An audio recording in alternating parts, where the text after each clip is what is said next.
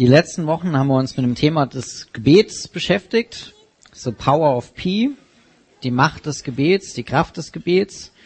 Und deswegen aus aktuellem Anlass, was am Donnerstag angefangen ist, habe ich gedacht, ich begrüße euch nochmal ordentlich mit dem Satz, möge die Macht des Gebets mit euch sein. Für alle, die den Film noch nicht kennen, also Dani hat jetzt die anderen, alle Filme jetzt geguckt, also aus Star Wars. Wer hat den Film schon gesehen?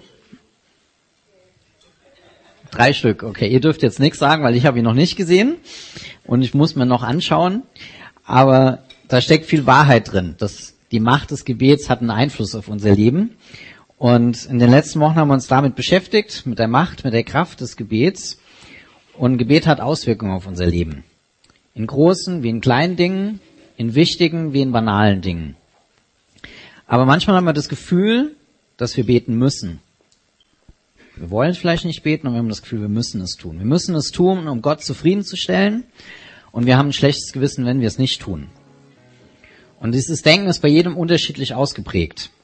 Und hängt auch ein bisschen ab, aus welcher Tradition man vielleicht kommt, ob man aus einem christlichen Elternhaus kommt, ob man jemand ist, der als Baby getauft ist und seitdem nie mehr in der Kirche war. Also da gibt es verschiedene Schwerpunkte und jeder erlebt oder hat Gebet anders erlebt.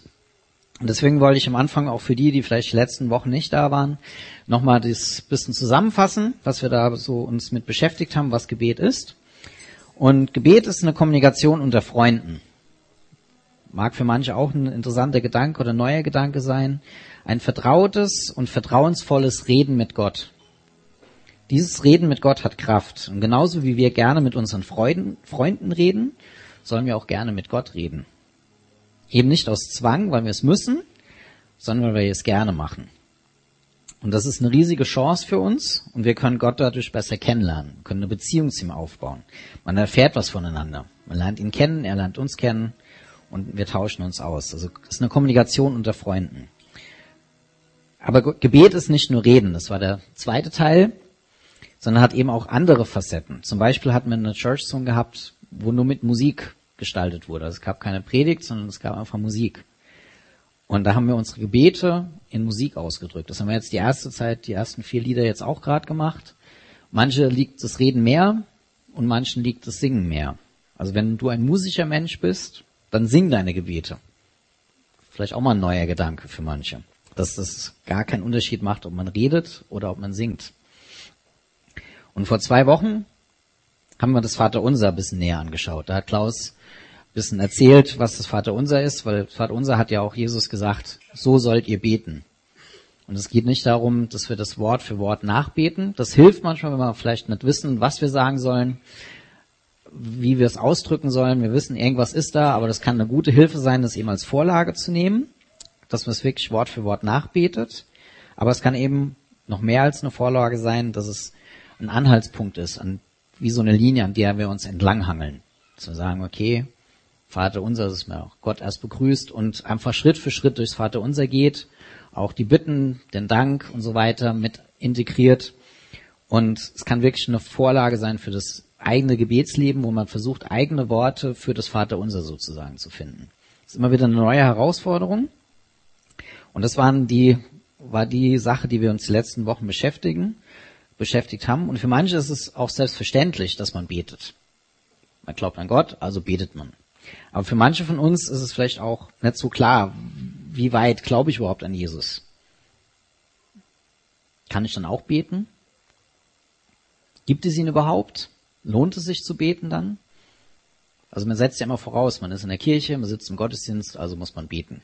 Aber selbst ist man vielleicht selbst noch nicht ganz klar, will ich überhaupt an Gott glauben? Will ich mich dem ausliefern? Und vielleicht hast du die Frage schon mal gestellt und hast deswegen nicht gebetet, weil du nicht wusstest, darf ich das überhaupt? Kann ich das machen? Und vielleicht hindert dich das genau, es nicht zu machen, weil du eben nicht sicher bist, ob Gott dich überhaupt hört mit diesem Denken, mit diesen Zweifeln. Und ich würde dich ermutigen, es einfach zu versuchen. Lass dich darauf ein, weil eigentlich hast du nichts zu verlieren. Sag Gott, wie es dir geht und dass du gerne glauben willst, dass er Gebet erhört, aber noch nicht so weit bist.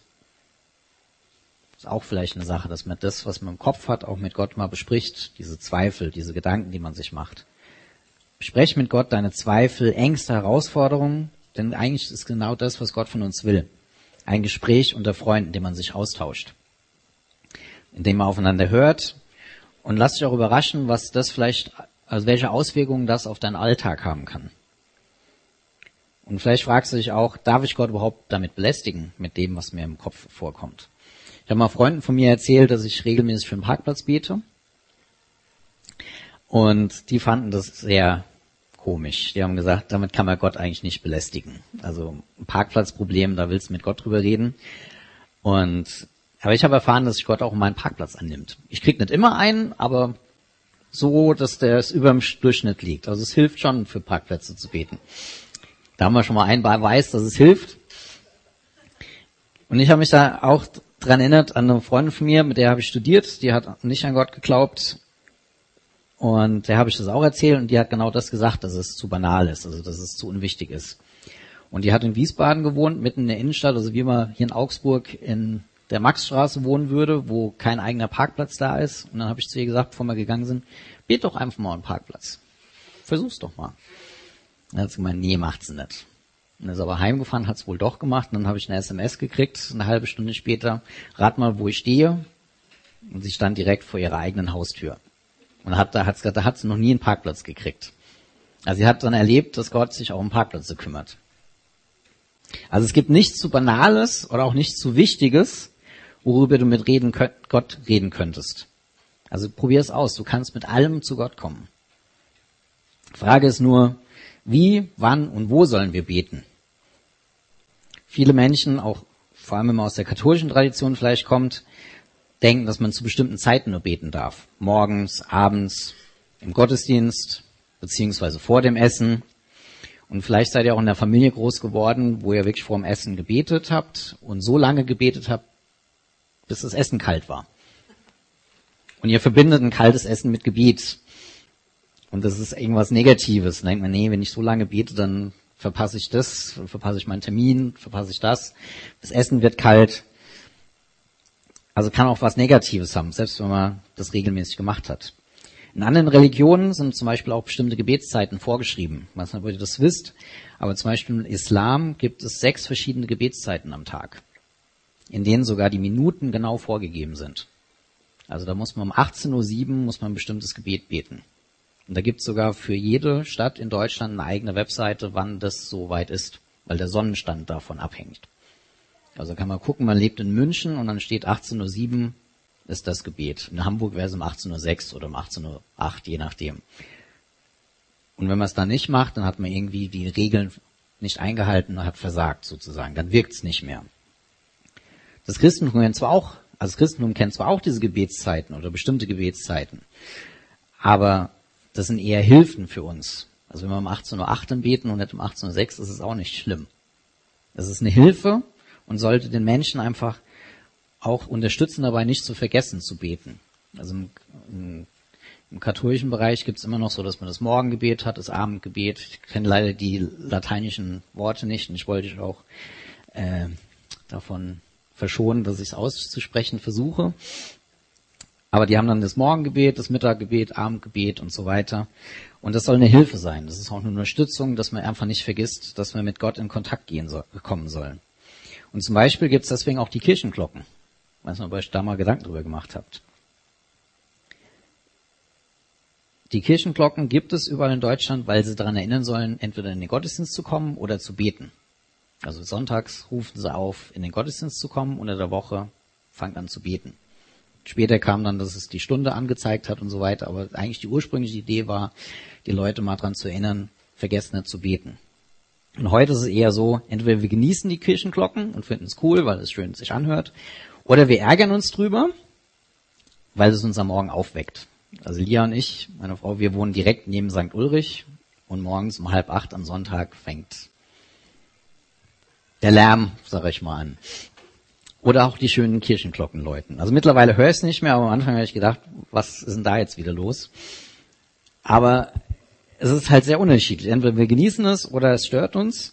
Aber in der heutigen Zeit denken wir nicht wirklich daran, dann wirklich anzufangen zu beten, wenn wir eine Glocke hören. Aber wenn das Gebet, wie ich am Anfang schon mal gesagt habe, oder bei dieser Zusammenfassung wirklich eine Kommunikation unter Freunden ist, ein vertrautes und eben vertrauensvolles Reden mit Gott, dann wäre es doch eigentlich gut, es immer dann zu tun, wenn einem danach ist, mit Gott zu reden.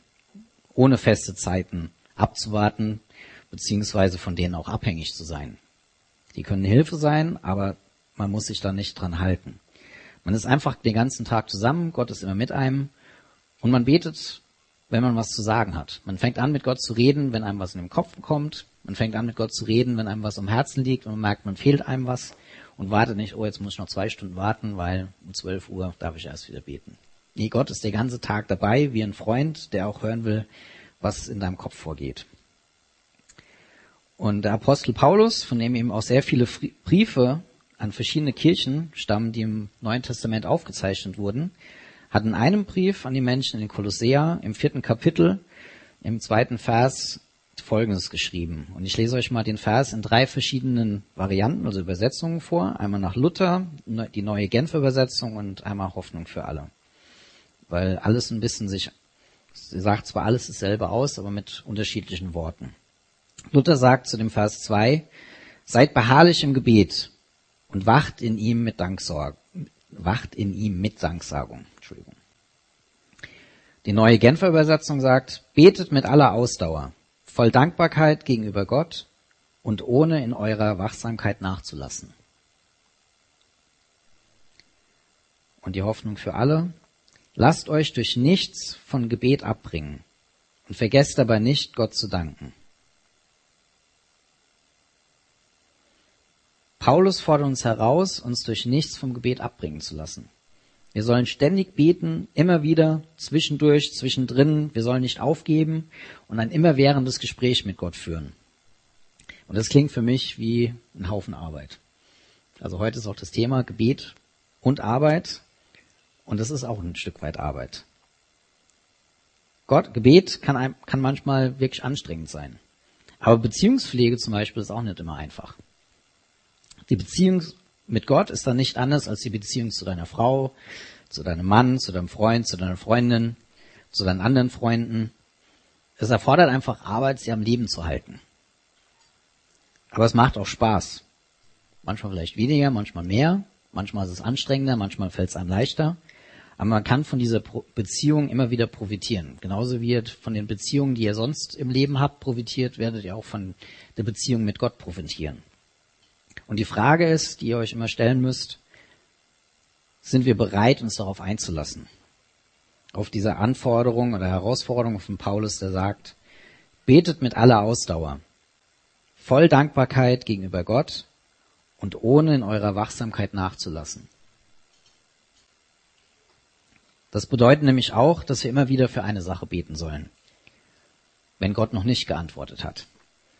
In unserer heutigen Zeit wollen wir alles jetzt und sofort. Wir haben verlernt, auf etwas zu warten. Wir haben verlernt zu warten, bis etwas gereift ist zum Beispiel. Und manche Dinge brauchen einfach Zeit. Gott lässt sich auch manchmal Zeit mit seiner Antwort auf, auf unsere Gebete. Aus verschiedenen Grund, Gründen. Aber die Frage ist, haben wir die Ausdauer, dran zu bleiben? Haben wir die Ausdauer, für dasselbe Anliegen länger zu beten, wenn die Antwort auf sich warten lässt? Oder wenden wir uns gleich schon dem nächsten Thema zu? Sind von Gott gefrustet, zweifeln an ihm, glauben nicht mehr an ihm, nur weil er nicht so schnell geantwortet hat, wie wir uns das gerne, weil wie wir es gerne hätten oder wie wir es uns vorgestellt hätten. Sind wir bereit, auf ihn zu warten? Sind wir bereit, uns seinem Tempo anzupassen? Und auch mal nach seiner Meinung zu fragen, nicht nur zu gucken, wie ich es gerne hätte. Deswegen die Herausforderung da auch von Paulus, gib nicht so schnell auf. Bleib dran, bete mit Ausdauer und ohne nachzulassen. Weil Gott wird antworten. Für mich war was die Antwort drauf, was jetzt ich euch sagen will, eine sehr große Hilfe, wie ich angefangen habe, an Gott zu glauben. Weil manchmal sagt er Nein, manchmal sagt er Warte noch und manchmal sagt er aber auch Ja, los geht's. Das mag vielleicht für manche schon ein bisschen abgedroschen sein, weil sie es schon tausendmal gehört haben. Aber für manche ist es vielleicht auch ein neuer Gedanke, dass Gott auch mal Gebete mit Nein beantworten kann. Und für mich war es gut zu wissen, dass Gott mir nicht immer alles schenkt. Oder dass es auch manchmal heißt, ich muss ein bisschen warten. Oder dass er auch mal sagt, jo, jetzt geht's los, jetzt erhöre ich dein Gebet. Aber ich bin auch bei manchen Gebeten froh, dass er es nicht erhört hat, so im Rückblick. Vielleicht hätte ich dann jemand anderes, der geheiratet zum Beispiel oder so. Wenn ich als Teenager gebetet habe, bitte lass mich diese Frau kriegen, hätte ich Lia nie kennengelernt wahrscheinlich. Ja. Das stimmt, das wäre mein, wäre mein Verlust gewesen, das stimmt. Also diese Ausdauer bedeutet einfach Arbeit für uns. Für mich, wie eben auch für euch. Und ich habe ein Bild im Kopf gehabt, oder und das ich mich erinnert habe, eine Postkarte. Ich habe versucht, es im Internet zu finden, aber leider habe ich es nicht mehr gefunden. Aber stellt euch ein, eine Postkarte vor mit dem Berg. Und in dem Berg seht ihr eine Goldader. Also man sieht praktisch so einen Querschnitt, man sieht eine Goldader. Und ein Mensch ist dran, mit einer Spitzhacke einen Tunnel zu dieser Goldader zu hacken. Er hat ein Bild, er weiß, da ist ein Schatz drin in diesem Berg. Und er fängt an, wie wild rein, und er ist schon so ein Stück davor. Ja, du siehst, er braucht eigentlich nur vier, fünf Mal zu schlagen, und dann hat er die Goldader erreicht. Und dann das nächste Bild sieht man, er hat die Spitzhacke hingelegt, umgedreht und ist gegangen. Er, war, er wird auch niemals erfahren, wie nah er wirklich an seinem Ziel war. Deswegen gebt nicht auf. Bleibt dran, bis ihr diese Goldader ähm, erreicht habt. Wenn es euch wichtig ist, dann bleibt dran, kämpft darum und betet mit Ausdauer. Findet eure Goldader. Findet eure Goldader und redet auch mit Gott darüber. Eine andere Sache, die mir auch manchmal schwer gefallen, schwer fällt oder an, schwer fall, ja genau, schwer fällt. Wie beginne ich mein Gebet? Ich weiß nicht, ob er da mal drüber, ob euch das auch so geht. Mir ist ein Thema wichtig, aber ich weiß nicht genau, wie ich damit anfangen soll. Mit Gott darüber zu reden. Für mich war immer so, spring ins kalte Wasser. Einfach ohne große Worte, einfach reinspringen und anfangen zu reden mit Gott. Das hat mich an ein Gespräch oder eine Sache erinnert, die ich eben mit Elia besprechen wollte und es gab keinen Aufhänger. Ich wusste einfach nicht, wie ich anfangen sollte, weil sie wird mich nie danach fragen, weil sie davon nichts weiß. Das heißt, also ich werde ewig warten, bis ich ihr sagen kann. Und das war praktisch ein Kalt, war keine große Sache, aber es war einfach, ich wusste nicht, wie ich es rüberbringen soll. Und deswegen musste ich einen Kaltstart hinlegen und Lia aus heiterem Himmel darauf ansprechen und einfach anfangen. Den Mut aufbringen, sozusagen. Sie hat gut reagiert, wir konnten gut über die Sache reden und es hat geklappt. Deswegen fang einfach mit Gott an zu reden, was dir in dem Moment im, in den Kopf kommt, fang einfach an und warte nicht auf einen passenden Moment. Vielleicht kommt er nie. Das ist wie mit den Geschenken oder dem Wein, den man immer zum passenden Moment aufmachen will, der nie kommt und irgendwann ist die Schokolade abgelaufen, der Wein schlecht oder so. Deswegen pass nicht, also warte nicht auf den passenden Moment, sondern da, wo du bist, bete. Es gibt keinen besseren Zeitpunkt und Ort. Und Gott hat auch Verständnis für die Situation, in der du bist. Das ist vielleicht mal ein Unterschied zu deinem Partner oder Freund, Freundin, die manchmal vielleicht nicht versteht, was du da jetzt gerade von dir gibst, aber Gott hat Verständnis dafür. Und bei Gebet und Arbeit erinnere ich mich immer an eine Geschichte, die mir erzählt wurde, nachdem ich kurz, äh, kurz nachdem ich angefangen habe, an Jesus zu glauben, mit ihm auch zu reden und auch seinem Beispiel zu folgen. Und das ist eine Geschichte von, von einem Gebet. Ein, Gebet. ein Mann betete jeden Tag, dass er im Lotto gewinnen soll. Er betete, Gott, lass mich im Lotto gewinnen. Bitte, bitte, lass mich im Lotto gewinnen. Er war beharrlich, ausdauernd und blieb dran. Aber er war, nichts passierte. Er gewann einfach nicht im Lotto. Und er betete weiter. Und als er wieder mal betete, Gott, lass mich im Lotto gewinnen. Bitte lass mich im Lotto gewinnen hörte er plötzlich die Stimme Gottes, die sagte, ich würde das ja gerne für dich tun, aber gib endlich einen Lottoschein ab. Sehr simpel, vielleicht kennt ihr die Geschichte schon, aber für mich war das so eine Offenbarung, dass es auch manchmal auf mich ankommt. Manchmal sind wir auch ein Teil der Antwort auf unsere Gebete. Und deshalb ist eine Beziehung zu Gott so wichtig, dass wir, dass wir erkennen, was unser Part ist und was Gottes Part ist. Wo kann ich ein Teil sein der Antwort auf mein Gebet?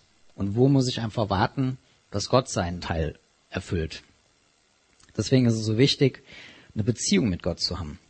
Weil in dem Sinn gibt es kein Patentrezept.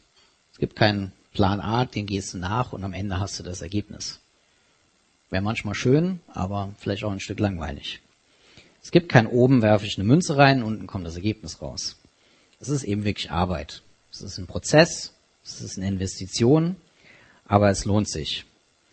Und eine Beziehung mit Gott aufzubauen, verändert eben alles. Das hat auch Paulus im Philipperbrief zum Beispiel geschrieben. Er hat die folgenden Worte an die Gemeinde da in Philippi gesagt. Macht euch keine Sorgen. Ihr dürft Gott um alles bitten. Sagt ihm, was euch fehlt und dankt ihm. Und Gottes Friede, der all unser Verstehen übersteigt, wird eure Herzen und Gedanken im Glauben an Jesus Christus bewahren. Wenn immer du mit dem Gespräch mit Gott bist, wenn du mit ihm redest, wird sich dein Leben verändern. Du wirst merken, wie Gott anfängt, auch mit dir zu reden. Das ist vielleicht schon mal eine Überraschung, aber das passiert. Gott wird deine Gedanken verändern. Du wirst ausgeglichener sein, weil das ist das, was Paulus schreibt. Gottes Friede wird in dein Herz kommen. Es wird ruhig. Du wirst ausgeglichen sein. Du kommst zur Ruhe. Und beten kann man eben wirklich zu jeder Zeit des Tages, an jedem Ort. Es geht bei der Arbeit, im Zug, im Auto, beim Sport, beim Kochen oder sogar beim Zähneputzen. Es gibt keinen falschen Zeitpunkt oder Ort. Und wahrscheinlich habt ihr euch die ganze Zeit schon gefragt, was die Zahnbürste soll, die ihr heute Morgen bekommen habt. Die kommt nämlich jetzt zur Anwendung. Wir hatten eigentlich keine, dann müssen wir die noch nach. Nur eine. Okay, da drüben und da noch zwei, genau. Also ihr könnt die gerne mal rausholen. Also auf der Zahnbürste steht ja Ora et Labora drauf. Seht ihr mal, Latein ist doch gar nicht so schlecht. Und es bedeutet im Deutschen bete und arbeite. Also es war keine versteckte Anspielung, dass ihr irgendwie Mundgeruch habt oder sonst irgendwas, das jeder gekriegt hat. Wisst ihr, dass es nicht so ist. Wir wollten das ein bisschen praktisch machen, dass es zu jedem Zeitpunkt, zu jedem Ort zu jeder Zeit einfach machbar ist und auch eben beim Zähneputzen zum Beispiel. Deswegen wollten wir euch mal eine Minute oder will ich euch eine Minute Zeit lassen. Also die Zahnbürsten sind neu, sauber, also ihr braucht euch keine Hemmungen zu haben. Aber ähm, ihr könnt das natürlich auch nur so tun, als ob. Also ich würde euch ermutigen, eine Minute mal so zu tun, als würdet ihr eure Zähne putzen. Also wirklich so schön in den Mund so tun. Zahnpasta haben wir leider nicht aber die Sauerei wollten wir uns ersparen. Und während ihr die Zähne putzt, redet mit Gott. In euren Gedanken, sagt, was euch fehlt, beziehungsweise wofür ihr auch dankbar seid. Und versucht's mal, wie ihr euch dabei fühlt. Und dafür nehmen wir uns einfach mal eine Minute Zeit. Und ich würde sagen, auf drei fangt ihr dann an zu putzen und äh, auch dabei zu beten. Also eins, zwei, drei. Putzen und beten.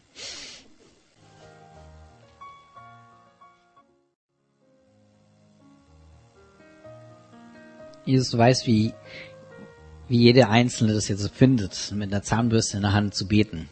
Für manche ist es vielleicht normal, für andere ganz seltsam.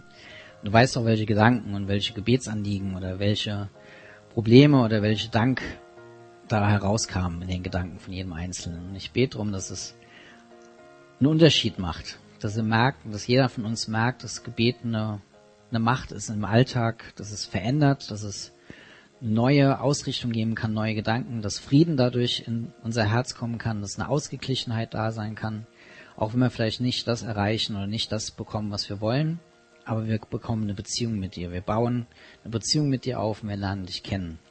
Und lass uns das auch immer wieder tun, eben entweder beim Zähneputzen oder bei anderen allen anderen Aufgaben, die wir so am Tag erfüllen. Und ich bete darum, dass du die Anliegen oder die Gebete, die jetzt gesprochen, gebetet, in Gedanken gebetet wurden, dass du die einfach hörst und dass wir einen Unterschied in der kommenden Woche feststellen in unserem Leben. Amen. Also ihr könnt sicher sein, dass Gott euer Zahnbürstengebet erhört habt. Ich weiß nicht, wie seltsam es für euch war. Aber nehmt mal die Zahnbürste mit nach Hause. Auch wenn es vielleicht wirklich seltsam war. Nehmt sie als Erinnerung mit, dass Gott immer bereit ist, mit euch zu reden. Probiert es auch mal aus, auch in Zeiten, in denen ihr Zweifel, zweifelt oder nicht sicher seid, ob ihr an Gott glauben könnt. Erlebt die Kraft und die Veränderungsmöglichkeiten, die das Gebet bietet. Gottes Friede wird dadurch in euer Herz kommen. Und dann erlebt ihr wirklich die Macht des Gebetes, was ich euch am Anfang gewünscht habe, dass es mit euch geht, auch in der nächsten Woche. Und deswegen wollen wir jetzt nochmal ein Lied zusammen singen. Let us pray, lasst uns beten, um das nochmal als Erinnerung zu machen. Das Gebet auch durch Musik, durch Worte einfach auch einen Unterschied in unserem Alltag bewirkt.